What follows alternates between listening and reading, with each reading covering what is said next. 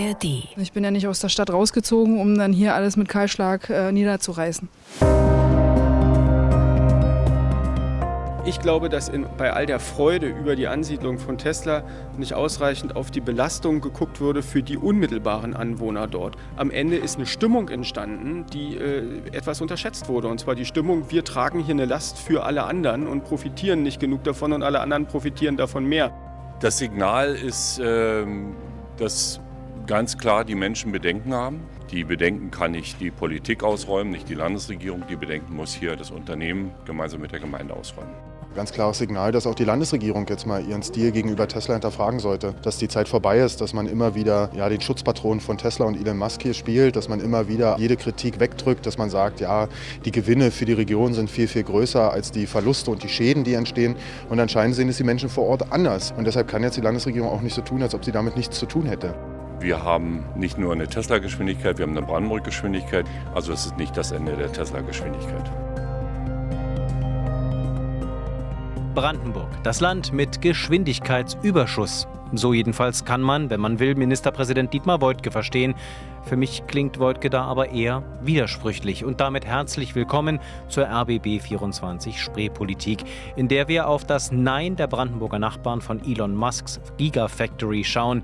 Mit großer Mehrheit haben die den Ausbau des Tesla-Werks abgelehnt. Ein Vorzeigeprojekt der Landesregierung trifft auf die harte Realität der Bürgerskepsis. Spreepolitik erklärt, was sich hinter dem Zweckoptimismus der Verantwortlichen, wie Dietmar Woidke, versteckt. Und wir schauen auf das Hochschulgesetz in Berlin, das novelliert wird in Reaktion auf die Auseinandersetzungen zwischen Studierenden im Zuge des Nahostkonfliktes. Kurz zusammengefasst, es geht um nicht weniger als den Rausschmiss von Studierenden, denen die Argumente ausgehen und die dann zuschlagen. Zunächst aber nach Brandenburg, genauer nach Grünheide. Ein Güterbahnhof, Lagerhallen und einen Betriebskindergarten wollte Tesla unter anderem bauen und dafür sein Werksgelände vergrößern. Bei einer Einwohnerbefragung waren nun knapp 1900 Menschen dafür, dass die Gigafactory wachsen darf und dafür 100 Hektar Wald gerodet werden. Fast 3500 Anwohner aber waren dagegen, also deutlich mehr. Bei einer Beteiligung von 70 Prozent übrigens. Mein Kollege David Klevenow nimmt uns nochmal mit zum Abend der Entscheidung bei der Einwohnerbefragung in Grünheide. Jubel der Tesla-Gegner nach der Stimmauszählung. Ihr Votum deutlich, die Skepsis gegen den US-Autobauer groß. Für den reichsten Mann der Welt, da wird der rote Teppich ausgelegt. Da wird alles für den getan. Und für die Bevölkerung nicht. Gucken Sie unsere Straßen an. Die sind so dermaßen marode und kaputt. Aber für Tesla werden neue Straßen gebaut. Und das ist für mich eine Ungerechtigkeit und ein sozialer Unfrieden, der jetzt hier entsteht. Und das hat sich die Politik selber zuzuschreiben sagt Manu Heuer von der Bürgerinitiative Grünheide, die seit Anbeginn gegen die Fabrik kämpft. Sie sei schlecht für die Umwelt, auch würden Einwohner nicht davon profitieren. Bernd Rühl von der Initiative Pro Zukunft für Grünheide zeigt sich enttäuscht. Wir haben riesige Probleme, Klimaschutz und so weiter, ja, und die werden auch mit Elektromobilität adressiert und irgendwo muss das stattfinden und ich äh, hoffe einfach, dass Tesla einen Weg findet, ähm, seine Mission hier weiter zu verfolgen und äh, seinen Standort auf die Weise auszubauen, bauen, wie es nötig ist. Tesla teilt unterdessen schriftlich mit, dass man die Sorgen der Menschen sehe, aber wir sind nach wie vor überzeugt, dass die logistische Optimierung des Werks ein großer Gewinn für die Gemeinde ist. Wir werden auf Basis des Feedbacks der letzten Wochen gemeinsam mit allen Beteiligten weitere Schritte abstimmen. Ziel ist es weiterhin, eine signifikante Verlagerung des Lkw-Verkehrs auf die Schiene zu ermöglichen. Auch Grünheides Bürgermeister Arne Christiani ist weiterhin überzeugt, dass Tesla eine Bereicherung für die Gemeinde ist. Das Votum aber will er ernst nehmen. Also wenn es zu einer Abstimmung kommen würde über diesen Bebauungsplan, Plan 60, dann würde ich mich auch anschließen, dass dem Votum der Einwohnerinnen und Einwohner gefolgt wird. Die Gemeinde scheint in Sachen Tesla zerrissen. So wird es künftig wohl auch um die Frage gehen müssen, wie man wieder zueinander finden kann. Das ist der Bericht von David Klevenow aus Grünheide. Und das hat natürlich auch politische Folgen. Welche genau, erklärt uns jetzt Amelie Ernst, meine Kollegin aus der landespolitischen Redaktion. Amelie, Tesla schien ja das Vorzeigeprojekt für die Landesregierung zu sein in Brandenburg, vor allem für die SPD, oder täuscht da der Eindruck? Nee, der Eindruck täuscht nicht. Also Tesla ist wirklich das Vorzeigeprojekt der Landesregierung, was die wirtschaftliche Entwicklung betrifft. Natürlich gibt es auch noch andere Firmen, wo es gut läuft oder die sich hier angesiedelt haben.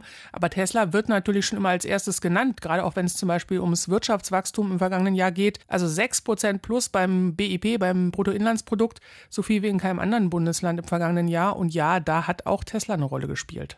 Ist jetzt die Abstimmung über die Erweiterung des Werkes äh, auch eine politische Niederlage für die Landesregierung, vor allem für Herrn Steinbach, Herrn Woidke und natürlich die SPD? Na, also eine Niederlage würde ich es jetzt nicht nennen, zumal die Landesregierung ja, wenn, dann eher indirekt mit Schuld ist an diesem Votum. Es geht natürlich in erster Linie um die Forderung von Tesla, die viele Bürger so nicht wollen. Es geht natürlich auch um die Gemeinde Grünheide, die am Ende darüber entscheiden muss. Aber es ist auf jeden Fall ein Rückschlag für die Landesregierung, weil sie Tesla eben immer so massiv unterstützt hat, Türen aufgemacht hat, Prozesse beschleunigt hat und eben auch nicht den Eindruck gemacht hat, als wolle man den Expansionsplänen da auch mal Grenzen setzen.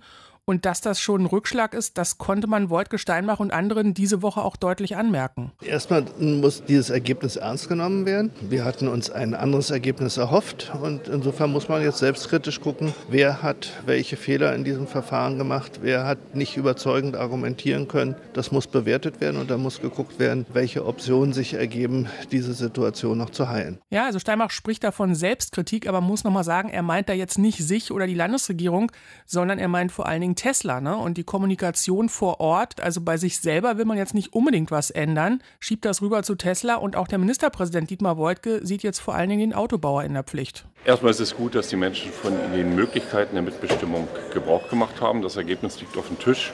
Und jetzt liegt es vor allen Dingen am Unternehmen selber, die offensichtlich vorhandenen Bedenken gegen die Erweiterung auszuräumen und offensiv auch zu kommunizieren. Also Tesla soll neue Pläne unterbreiten und die Menschen eben von diesen Plänen dann auch überzeugen. Man hat inzwischen das Gefühl, dass sich in Sachen Tesla in Brandenburg langsam der Unmut breit macht. Ähm, hat da so eine Art Tesla-Müdigkeit eingesetzt? Nee, davon habe ich diese Woche eher noch nichts gemerkt. Also wenn dann noch am ehesten beim grünen Koalitionspartner. Die Grünen stellen ja mit Axel Vogel den Umweltminister. Der ist jetzt auch per se nicht so begeistert, wenn da nochmal 100 Hektar Wald gerodet werden müssen für die Erweiterung. Insofern nahm der das Abstimmungsergebnis noch am gelassensten. Die Entscheidung liegt sowieso in der Kommune und wie die Kommune zu ihrer Entscheidung kommt, ist ja allein ihr überlassen. Es ist ja durchaus zu begrüßen, dass der Bürgerwillen mit einbezogen wird. Wir wissen aber noch nicht, wie die Kommune es dann tatsächlich am Ende bewertet. Sagt Vogel ja, aber trotzdem hat jetzt auch das Umweltministerium erstmal alle Verfahren gestoppt, die wegen der Erweiterung des Tesla-Geländes schon angeschoben worden waren. Jetzt war ja der US-Autobauer regelrecht der Hoffnungsanker für die Entwicklung der Region rund um Grünheide. Da ist scheinbar jetzt wirklich was ins Rutschen geraten. Ja, das denke ich schon, weil natürlich Arbeitsplätze sind wichtig, ne? aber die allermeisten Menschen in der Region haben inzwischen Arbeit. Das ist nicht mehr das drängste Thema vor Ort. Und die Menschen merken eben jetzt ganz konkret, äh, was so eine Großansiedlung auch ganz konkret bedeutet. Also jetzt, wo die Firma da ist, merkt man, das Wohnen wird immer teurer in der Region. Kita, Schulplätze ist schwierig, da kommt man nicht hinterher. Die Verkehrssituation angespannt und dann natürlich die Debatte um den Wald, um den hohen Wasserverbrauch. All das bewegt die Menschen und das steht offenbar für viele eben nicht mehr in einem guten Verhältnis zur Ansiedlung an sich, die ja mit großer Euphorie auch gefeiert wurde am Anfang. Und das lässt sich dann eben auch nicht aufwiegen mit einem neuen Bahnhof oder einer Betriebskita oder einer Umgehungsstraße, die da gebaut werden sollen auf diesem Erweiterungsgelände. Abgesehen davon war ja der Bahnhof eigentlich auf dem ursprünglichen jetzigen Gelände geplant. Die Betriebskita hätte man da sicherlich auch noch irgendwie untergebracht. Also das sind alles Themen, wo die Menschen nicht wirklich wissen, was haben wir jetzt davon und die eigentlichen Probleme, also Wohnen, Kitas, Schule, Wasser, Wald, das wird eben nicht gelöst mit der Erweiterung und das erklärt, glaube ich, auch dieses Votum. Wer mal da gewesen ist in Grünheide und Umgebung, äh, der hat schon auch gespürt, ähm, dass das eine richtige Boomregion wird. So wird sie ja auch verkauft, eben dank Tesla, dank des großen Autowerkes. Und anderswo in Brandenburg äh, will die Politik ja die Entwicklung auch über diesen Pull-Faktor großer Ansiedlungen, zum Beispiel Unternehmen, vorantreiben. Man denkt da an Schwedt, da hängt ganz viel an der Raffinerie und ob das mal ein Wasserstoffstandort wird. Ist die Abstimmung jetzt äh, gegen Tesla ein Signal, dass diese Art der monothematischen regionalen Entwicklung, aufgehängt an vor allem einem Unternehmen, Grenzen hat? Ja, genau. In der Lausitz passiert natürlich im Moment auch viel, aber eben ganz anders, ne? viel kleinteiliger. Da kommt nicht eine große Firma und sagt, was sie alles gern hätte.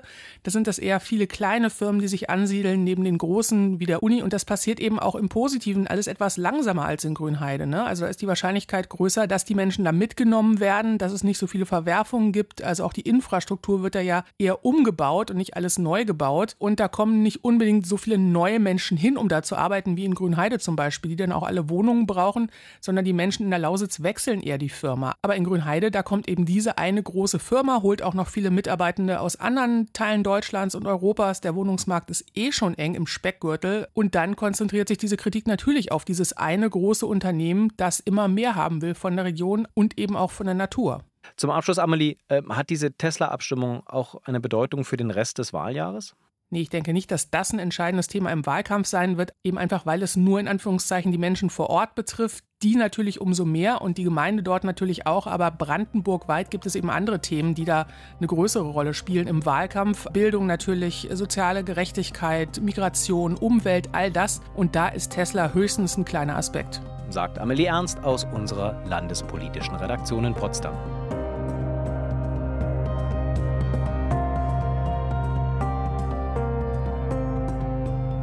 Sie haben Angst, tatsächlich auch in die Universität zu kommen, haben Angst vor Übergriffen oder auch vor Beleidigungen. Sie fühlen sich nicht sicher, eben vor möglichen erneuten Übergriffen oder auch nur vor der psychischen Belastung, die es mit sich bringt, tagtäglich mit dem Täter in einem Raum sitzen zu müssen, weil man dieselbe Klausur schreibt am Ende des Semesters. Wir wollen natürlich eine Regelung schaffen, die wirklich weiterhilft und den Hochschulen ein gutes Instrumentarium gibt, das anwendbar ist und Opfer tatsächlich schützt. Es ist die Gemeinschaft der Hochschule, die das regelt. Also mir ist es wichtiger, dass man es sorgfältig beraten hat und dann eine gute Neuregelung im Gesetz hat. Ich halte es tatsächlich für problematisch, schwierige Sachverhalte, die eigentlich in die Hände von Gerichten gehören, diese vielleicht irgendwie aufgrund einer politischen Stimmung in die Hände von nicht geschulten Nichtjuristinnen, also sprich Professorinnen und Professoren zu legen. Wir brauchen rechtssichere, schnelle Instrumente, um unsere Hochschulen vor Antisemitismus, aber auch vor Tätern, zum Beispiel Vergewaltigern, zu schützen, die Opfer zu schützen. Dazu taugt diese Exmatrikulationsregelung weder hier noch in anderen Bundesländern. Wie viel Auseinandersetzung über den Nahostkonflikt kann der Frieden auf einem Universitätscampus aushalten? Genau diese Frage beschäftigt im Augenblick die Berliner Universitäten und Hochschulen, denn es geht natürlich um die Auseinandersetzung zwischen Israel und den Palästinensern. Spätestens seit dem Angriff, dem brutalen Angriff der Hamas im letzten Jahr im Oktober auf Israel und die Reaktion des israelischen Militärs im Gazastreifen haben wir diese Debatten und Diskussionen auch hier in Berlin. Wir hatten Demonstrationen wo teilweise auch die Grenzen des Sagbaren äh, deutlich überschritten wurden mit antisemitischen Äußerungen. Und wir hatten körperliche, physische Auseinandersetzungen äh, zwischen den Anhängern beider Seiten, auch hier in Berlin und zuletzt eben auch im universitären Zusammenhang. Ein jüdischer Student der Freien Universität wurde brutal angegriffen von einem offenbar Sympathisanten mit den Palästinensern, wurde krankenhausreif geschlagen. Und seitdem haben wir eben die Diskussion darüber, was soll dann mit so einem Täter passieren? Soll der zum Beispiel exmatrikuliert werden, sprich von der Uni fliegen? Dazu habe ich jetzt Angela Ulrich bei mir hier im Podcast. Grüß dich, Angela. Hallo, grüß dich. Aus unserer landespolitischen Redaktion, die sich diese Woche damit beschäftigt hat. Es geht um eine Novelle des Hochschulgesetzes und eben genau diese Frage. Kann man jemanden, der auf dem Campus oder generell in der Stadt, ein Student, einen anderen Studenten angreift, kann der einfach so von der Uni Fliegen exmatrikuliert werden. Ähm, Angela, vielleicht kannst du uns noch mal kurz den Zusammenhang äh, dieser, dieser Diskussion noch mal ein bisschen besser erklären. Also geht es jetzt hier speziell nur um diesen einen Fall, den Angriff auf diesen jüdischen Studenten, oder ist das ein größeres Thema? Nein, das ist ein größeres Thema. Das war natürlich nochmal der Auslöser, weil das ja wirklich so ein brutaler Angriff war, dass das alle nochmal geschockt und aufgeschreckt hat. Aber auch vorher, seit dem 7. Oktober, hat es ja auch im universitären Raum immer wieder Störaktionen gegeben von pro-palästinensischen Aktivisten, zum Beispiel Jüdinnen und Juden unter den Studierenden, die uns sagen und erzählt haben, dass sie Angst haben, an die Uni zu gehen. Und äh, zum Beispiel an der Humboldt-Uni gab es auch eine Buchvorlesung einer israelischen israelischen Richterin, die abgebrochen werden musste wegen Protesten. Und da ist ja immer die Frage, wie weit ist die Uni eben auch ein Raum für wissenschaftlichen Diskurs, auch für Redefreiheit in alle Richtungen, aber da, wo eben Grenzen überschritten und Rassismus und äh, ähnliches auftritt, eben nicht. Und das ist sozusagen der Kontext, unter dem jetzt nochmal diskutiert wird, was gibt es für Strafen? Haben wir da zu wenige? Wenn eben was richtig Schlimmes vorfällt, wie jetzt gegen den Lahav Shapira, diesen israelischen Studierenden, oder müssen wir nachbessern? Und dann gab es eben genau diesen Vorfall, der, ähm, ich versuche mich gerade zu erinnern, ist der eigentlich auf dem Campus der FU passiert oder nicht? Nein, nein, der Studierende wurde weit weg von der FU zusammengeschlagen. In Mitte ist auch wieder so ein kleiner Punkt, den die Sache kompliziert leichter macht. Aber trotzdem, diese Debatte ist jetzt da. Wie können wir mit solchen Vorfällen künftig umgehen? Denn die Schwierigkeit bestand eben darin, dass die Forderungen waren ja sofort im Raum. Ne? Also relativ klar, da ist ein, ein Studierender, wurde von einem anderen Studierenden zusammengeschlagen. Ähm, und dann waren sofort die Forderungen da, vor allem auch in den sozialen Medien. Ähm, der hat natürlich jetzt von der Uni zu fliegen.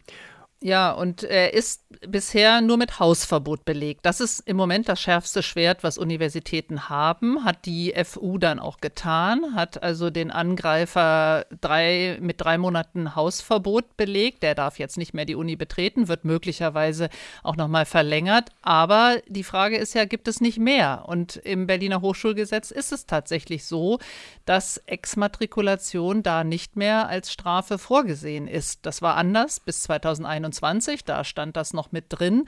Aber Rot-Grün-Rot hat das gestrichen, weil es, heißt es jetzt, auch gar nicht praktikabel war, sich angeblich auf Bundesgesetze bezogen hat, diese Regelung, die es schon gar nicht mehr gab, irrelevant, nicht durchsetzbar, nicht gerichtsfest. Das hat uns die Wissenschaftssenatorin Ina Ciborra dann eben gesagt die damals 2021 auch schon eine der treibenden Kräfte war, das rauszuwerfen. Das war unter Rot-Grün-Rot. Da war sie wissenschaftspolitische Sprecherin ihrer Fraktion. Genauso wie die Linke, Tobias Schulze zum Beispiel von der Linken, der immer noch Wissenschaftspolitiker ist, der hat uns erzählt, ist nie angewandt worden, diese Regelung, dieses Ordnungsrecht, wie das der Fachbegriff ist, also Exmatrikulation, wäre eben auch vor Gerichten gescheitert, daher damals gestrichen. Das heißt also, es gab mal diese Möglichkeit für die Universitäten, bei solchen Vorfällen dann eben den Täter zu exmatrikulieren und die haben das aus dem Gesetz rausgestrichen, allerdings nicht, weil sie prinzipiell dagegen sind, sondern weil das juristisch nicht anwendbar gewesen wäre. Das war zumindest damals die Argumentation, ganz genau. Und es gibt andere Regelungen in anderen Bundesländern, wo solche Strafen wie Exmatrikulation noch vermerkt sind. Da sagt die Wissenschaftssenatorin jetzt, auch da ist es niemals angewandt worden, wäre auch da rechtlich schwierig. Aber gut, jetzt wird debattiert, wie man das in Berlin wieder einführen kann. Und natürlich, wenn, dann auch so, dass Gerichte es nicht sofort wieder kippen. Jetzt ist ja im Kontext dieser Diskussion auch immer wieder davon die Rede gewesen, dass man natürlich im akademischen, universitären Umfeld, du hast es auch schon erwähnt, Meinungsfreiheit braucht, damit man frei über äh, unterschiedliche Haltungen, über unterschiedliche Meinungen diskutieren kann. Das äh, rechtfertigt natürlich keine Schlägereien, keine äh, körperlichen Angriffe, aber das spielt hier schon auch mit einer Rolle, oder? Die Frage, äh, wie sehr darf man im Prinzip mit Strafen auf äh, Debattenkultur, auf Meinungsfreiheit einwirken. Na klar, das ist auch ein Aspekt dabei. Und natürlich will die Wissenschaftssenatorin und will niemand, dass quasi Gesinnung bestraft wird oder dass zumindest die Tür aufgemacht wird, dass sowas passieren kann es muss auch jetzt in einer, in der Debatte, was sich ändern soll, was also neu in dieses Hochschulgesetz verankert werden soll, da muss es darum gehen, heißt es auch immer wieder, dass gerade bei Gewalttaten, gewalttätigen Übergriffen, bei Dingen, die vor normalen Gerichten bestraft werden, also wenn dann da Verurteilungen kommen, dass es dann um Exmatrikulationen gehen kann und nicht, dass irgendwelche unliebsamen Meinungen plötzlich stärker bestraft werden. Ich glaube, da würde sich die Universitäten Bärendienst erweisen. Das heißt, äh, du hast jetzt schon angesprochen, die, das neue Hochschulgesetz, beziehungsweise nicht das neue Hochschulgesetz, sondern das, was da jetzt neu reingeschrieben werden soll.